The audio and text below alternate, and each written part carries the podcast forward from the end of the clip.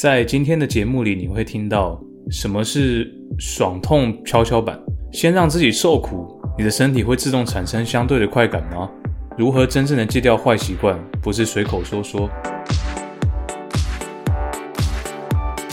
欢迎收听三十男的舒适圈，我是 Daniel。现在的时间是美国西岸的早上六点。我刚刚去冲了一个冷水澡。为什么要冲冷水澡呢？因为我发现。冲一个冷水澡可以让你接下来的几个小时专注力还有工作效率都有明显的提升。其实这个方法是我在一个 YouTuber 上面学到，这个 YouTuber 叫帅帅哥的帅帅 So Serious，他有一个频道，里面讲很多跟饮食、健身还有营养学相关的一些内容。有一集就在讲到，其实早上冲一个冷水澡可以让你接下来要做的事情可以很有效率的完成，你的专注力也很。能够有显著的提升，其实背后真正的原因是因为多巴胺这个物质，它导致的这个结果。那今天我们来讲一本跟多巴胺有关的书，这本书在应该在台湾最近也蛮多 YouTuber 或是 Podcaster 有讲到。这本书叫做《多巴胺国度：在纵欲年代找到身心平衡》，英文书名叫《Dopamine Nation: Finding Balance in the Age of Indulgence》。Indulgence 就是放纵的意思。这本书的作者是安娜·兰布克医师 （Dr. Anna Lamke）。那这本书的原文是在二零二一年左右出版的。那经济新潮社它在今年二零二三年的三月出了中文的版本，所以非常感谢他们出这个中文版，让大家有机会可以接触到这本很不错的书。那这本书其实围绕在多巴胺的主题啊，讲一下它是什么。呃，怎么样去影响人类的大脑？理解多巴胺之后，可以你可以做什么事情来改善你的生活？那这位作者呢，Dr. Anna Lemke，安娜·兰布克医师，他是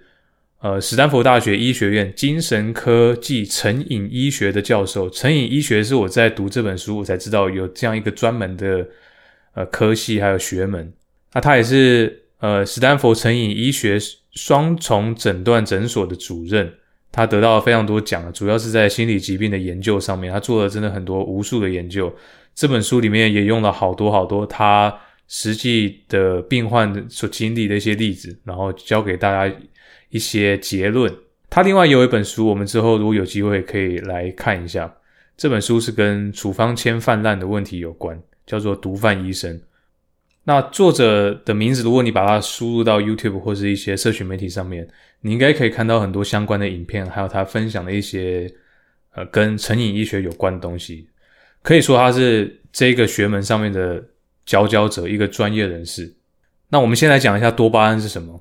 这个其实在网络上也都能够查到一个相对应的解释。我这边来帮大家做一个比较简单的讲法，它是一种神经传导物质。那这个传导物质会负责你大脑的情感、你的情欲感觉，包含你的兴奋、开心，还有相对应的失落的程度。这个这些讯息传递都跟多巴胺有关。那还有一个很有关的是，它跟你会不会对一件东西、一个行为上瘾也有很大的关系。那这样说涵盖的范围其实蛮广的，像是谈恋爱，呃，甚至性行为，你吸烟、吸毒、喝咖啡。巧克力、吃呃垃圾食物、喝含糖饮料这些东西，都会多多少少促进你的多巴胺的分泌量有一些升降的行为。多巴胺不足的话，你会你会没办法集中注意力，有时候严重的时候，你可能会手脚不自觉的抖动。那最严重、最严重，你可能会罹患帕金森氏症，这个大家应该都听过。那我们积极做某一件事情的时候呢，你的大脑里面会分泌非常大量的多巴胺。总之，它是一种让你的人类引起欲望的大脑神经传导物质。再来，我们了解多巴胺之后呢，我想跟各位分享一下这个书里面很重要的一个观念，叫做“爽痛跷跷板”。大家小时候应该都玩过跷跷板吧？它是两边，你可能跟同学讲好，你坐在左边，你同学坐右边，然后会达到一个平衡嘛。那这边爽痛跷跷板的原理也是一样，我们就拿左边当做爽感，或称为快感好了。左边是快感，右边是痛感。假设今天我们去呃咖啡店买了一杯咖啡来喝，喝下去之后，我们身体会产生快感，就是往你的跷跷板的左边倾倒。但是身体另一方面，它会自动在痛感的一端加上一些重量。这边不是指实际的重量，只是一个概念。它会在痛感那边施加一些重量，让这个跷跷板平衡变成一个平的，不是往任何一边倾倒。那你咖啡喝完之后，你的快感来源没有了，你的身体还是持续的在痛感的一端加入重量，就变成它会往痛感那边倾倒。所以有些人喝完咖啡，也许也许会很觉得空虚，或觉得我需要再来一杯。那这个是爽痛平衡的原理。反过来说，如果你先让自己做一些会产生痛感的事情，过了一段时间之后，身体也会自动的施加一些重量到你的快感那边，达成一个跷跷板平衡。那你痛苦的那件事情消失之后，跷跷板会不自觉的往快感那边倾倒，你会感觉很开心。像我们健身当下是很痛苦的，但练完之后会有一个很开心的感觉，还有提升你的专注力啊，还有精神很好，这些就是呃爽痛平衡最后达成的一个结果。因为身体持续的加入一些重量在你的快感边缘，那你健身完了嘛，痛感消失了，你自然就感觉到有快感，这是身体自己产生的一个现象。当然不好的事情就是上瘾嘛，我们刚刚开头有讲过，上瘾就是因为。你持续的往快感那边人为的加入一些重量，比方说，我平常都喝一杯咖啡，我今天喝十杯，那你这边快感的重量就会变很重，但一样身体会自动产生一个平衡，所以它会加十倍咖啡等值的痛感到痛感那一端施加重量。那你咖啡喝完之后，你那个痛感就是原本只喝一杯咖啡过后的十倍，这样会变成什么个结果呢？就会变成你想要再喝更更多咖啡。最明显还有最让人一定要避免的事情就是吸毒，因为吸毒这个会让多巴胺产生非常非常严严重的震荡。你吸毒当下会产生非常巨大的快感，但是当你毒品戒断之后，因为身体还是不自觉的在痛感那一端施加一个巨大的重量，所以你会做什么事情都提不起劲，除了可以再吸一口毒品以外。你做什么事情都觉得无法解决现在这个空虚感，还有你可能甚至会身体会冒冷汗之类的。作者这边有举几个比较常见的东西，那它相对应的多巴胺增量会是多少？假设我们今天人体一般正常情况下什么都不做，你的多巴胺是百分之一百。那今天你吃了一个巧克力，平均你会上升百分之五十五。如果你今天有一个性行为的话，你的多巴胺会增量百分之一百。再来这些就不好了。呃，吸烟，你吸食尼古丁，你的多巴胺会增加百分之一百五十；吸食骨科碱，你会增加多巴胺高达百分之两百二十五。最后一个是安非他命，它会让你的多巴胺增量增加百分之一千。所以大家可以想一下，吸食安非他命最后毒品阶段的反应有多可怕。当你没有安非他命在手上的时候，身体又因为你刚吸食安非他命而施施加一些痛感在你的跷跷板的右边。你就会感觉到非常痛苦，还有非常空虚。你希望可以再拿更多的安非他命来缓解这个平衡跷跷板，但是其实这样是一个永无止境的过程。你到最后身体还是会战胜那个快感，最后留下来一定是痛感。所以毒品真的千万不要碰。另外，我这边想要分享一个我在社群媒体上面看到的文章，这个是一个粉丝专业叫杨洋英文，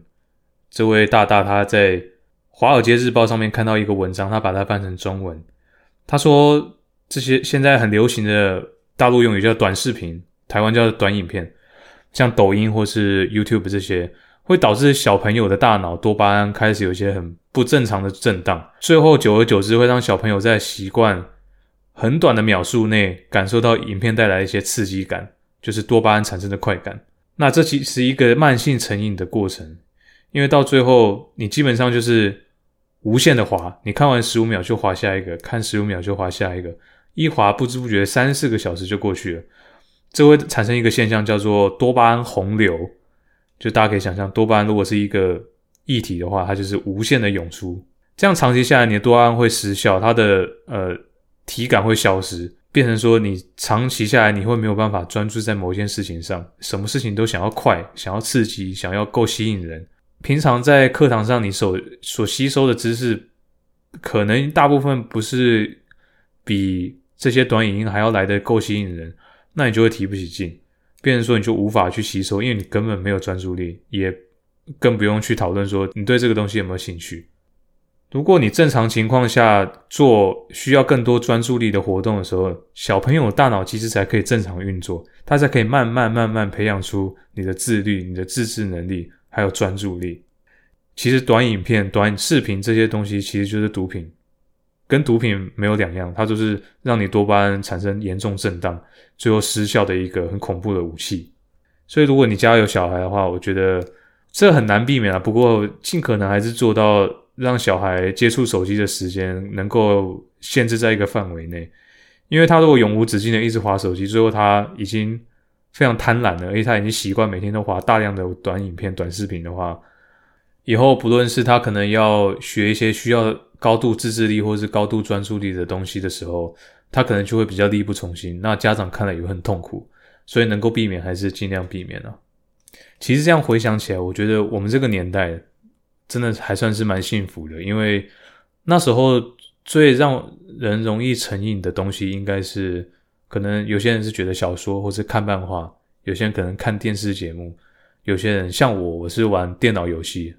也是玩的很凶。不过还好，我庆幸自己当时有学一些需要专注力的技能。我那时候有学钢琴、管乐团。这些都是需要长时间坐在一个空间里面，然后专注在你需要练习的东西上面，要反复一再的练习。应该就是这些东西让我多多少少培养了现在能够稍微集中注意力，还有提高自制能力的一个原因吧。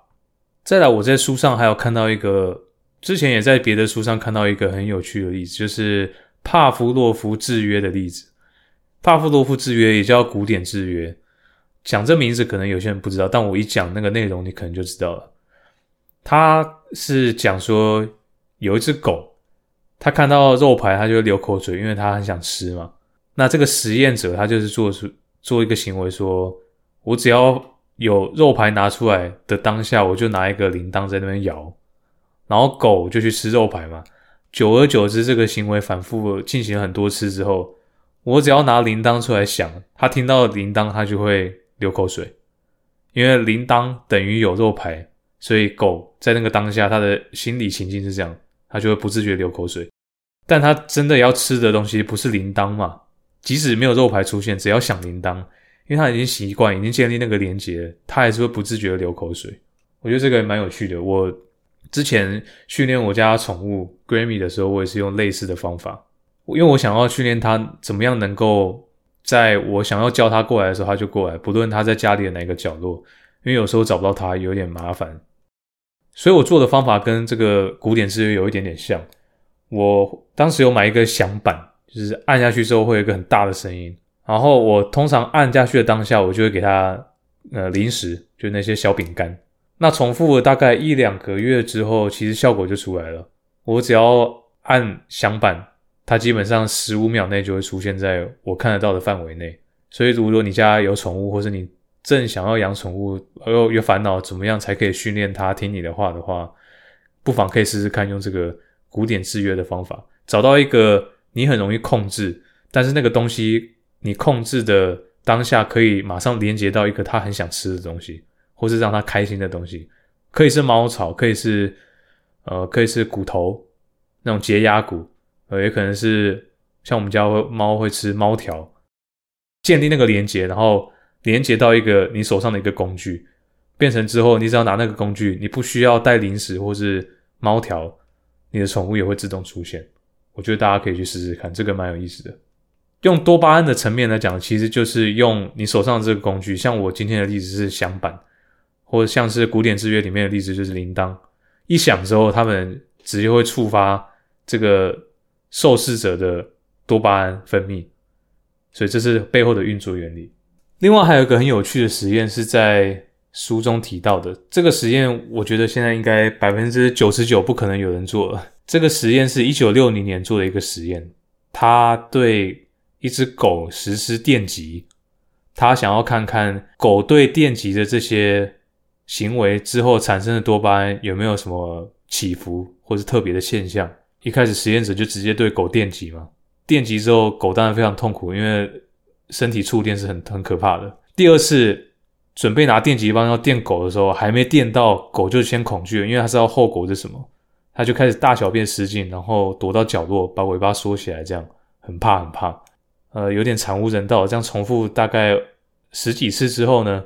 某一次试验者准备要拿电击棒电狗的时候，他把电击棒收回来，他不电了，结果狗的大脑竟然分泌了快感，它的分泌了多巴胺，然后产生快感，觉得。哇，今天没有被电，好开心哦！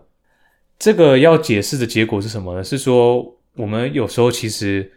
根据我们的爽痛平衡跷跷板，我们可以往痛点施压一些重量，自主性的施压哦。像我刚刚说的，我早上去洗冷水澡，就刚刚发生的。我先洗呃大概五分钟很冷的冷水澡，让自己产生痛苦的感觉，因为早上其实蛮凉的，即使说现在是夏天还是蛮凉的，加上又直接冲冷水，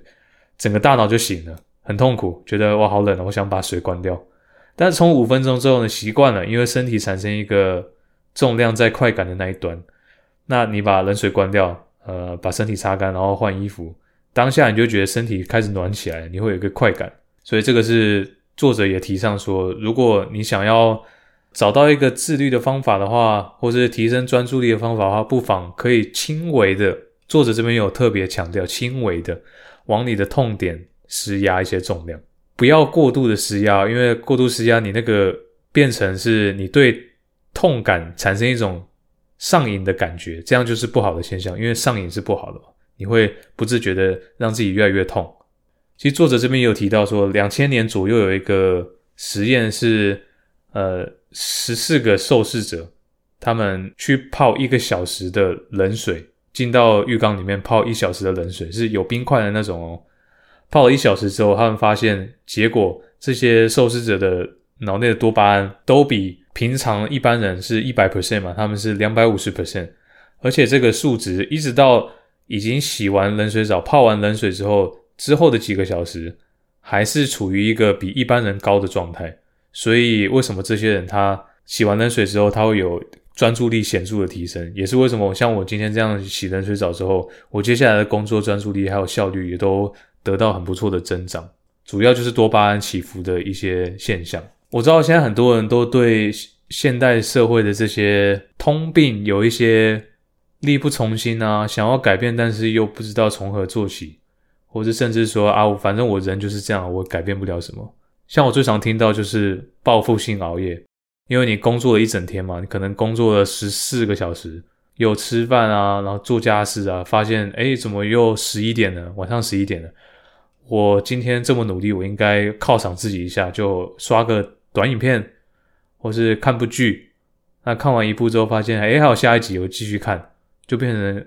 你一一看就看到可能三四点，结果明天早上七点又要起来，因为准备上班，这样周而复始，你就会越来越累。像我看到有很多人是玩手机啊，玩就停不下来，还有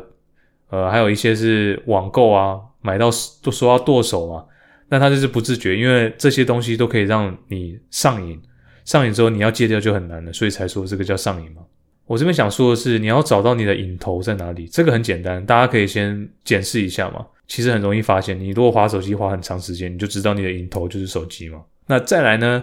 下一步你要做的就是想一下，你为什么要做这些事情？我为什么要滑手机？我为什么要看剧？我为什么要不停的网购？那我这样做的后果是什么？我会得到什么东西？我会失去什么东西？这个是大家可以给自己自我检讨一下。然后接下来你想清楚之后呢，你如果觉得这件事情需要被改善，那你就不要逃避它。大家都知道，去把瘾戒掉是一件很痛苦的事情，但是往长期这个目标来看的话，你逃避这个。戒瘾的痛苦，你未来只会更痛苦，因为你的瘾头会越来越大。你要到那时候再来戒的话，会更难。所以作者这边有讲到一件很反人性的事情，他说：你逃避痛苦，你只会更痛苦。你要做的应该是拥抱痛苦，这样你才会得到真正的快乐。意思就是说，今天如果你在这个时候，你就是当机立断，你下定决心一定要把这个事情戒掉，我可能找到另外一个比较健康，但是又可以把瘾戒掉的方法。你就会得到一个真正的快乐，因为你不再受到这个行为不自觉上瘾的影响，它已经真正的远离你的生活，而且你找到一件可以更健康，但是又能让你持之以恒、保持自律的方式，像我今天尝试的就是冷水澡。我目前来试试的话，还是蛮顺利的。当然，如果之后有更好的方法提升专注力啊，或是让我多巴胺能够更稳定的上升下降，我会再跟各位分享。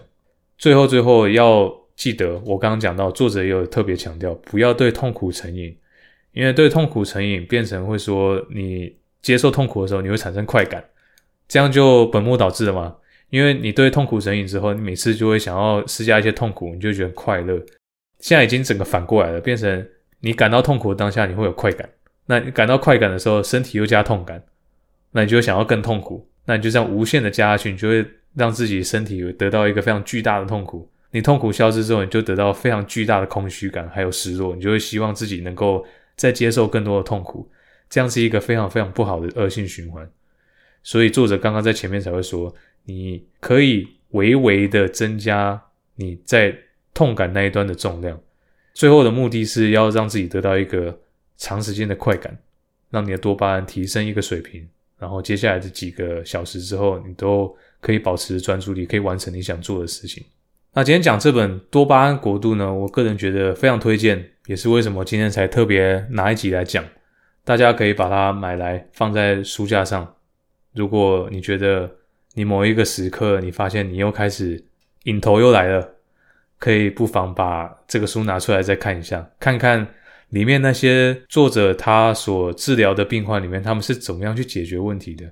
也许有一些现象就跟你现在正在遭遇的有相符合，那你可能就救到你自己了。看看作者是怎么帮助这些病患，然后让他们脱离这些症状的。所以非常推荐给大家这本《多巴胺国度》。其实我做这集的时候，我也参考很多相关的资料。我看了很多自媒体，像我刚刚说的“帅 So Serious”，还有我记得有一个是叫张修修的不正常人生，这也是一个 YouTube 频道，也蛮推荐给大家的。里面也是讲很多关于自律啊，还有大脑的运作机制啊相关的。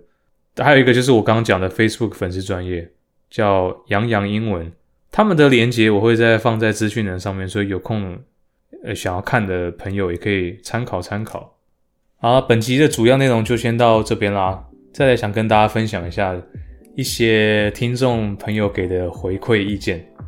其实我发现有很多听众是在运动的时候听我们节目，我个人觉得蛮意外的，这样真的听得进去吗？不过其实有些人反映出他们确实是想要听。一些稍微简单好了解的东西，让你在健身的时候感觉像有人在跟你讲话，然后又可以不用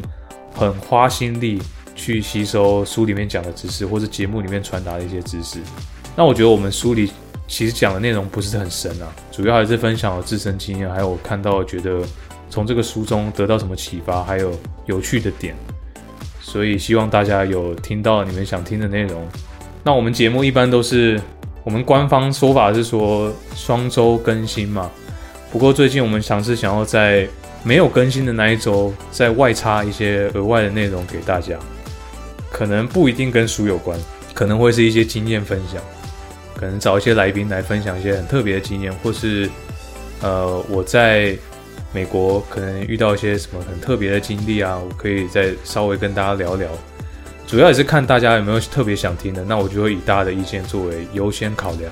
那没有的话，我这边就先找我这边有的事情或者是素材来跟大家分享。那也希望大家可以多多收听啊，因为双周更其实频率真的有一点点低。不过也希望大家可以体谅我们读书转化成一个可以讲节目的大纲，然后还要后置剪辑，还要分享推广。其实两周已经算是我个人觉得有一点点紧了，因为我们本身背后没有团队去支持它，所以改成周更的话，其实难度还蛮高的。不过我们会尽量尝试看看，我们先尝试在周间外插一些比较特别的内容，所以请大家再期待一下。那一样，如果你喜欢我们节目的话，也欢迎分享三十男舒适圈给你的周遭亲朋好友。你可以分享我们的 Facebook 粉丝专业，你可以分享我们的 IG 档案。你也可以到 First Story 或是各大 Podcast 平台，Apple Podcast、Spotify，还有 Sound On、KKBox，还有其他的平台。不论你是用哪一些平台，我们应该都会在这些平台上面有可以收听的节目。那也欢迎大家可以回去收听前面的集数。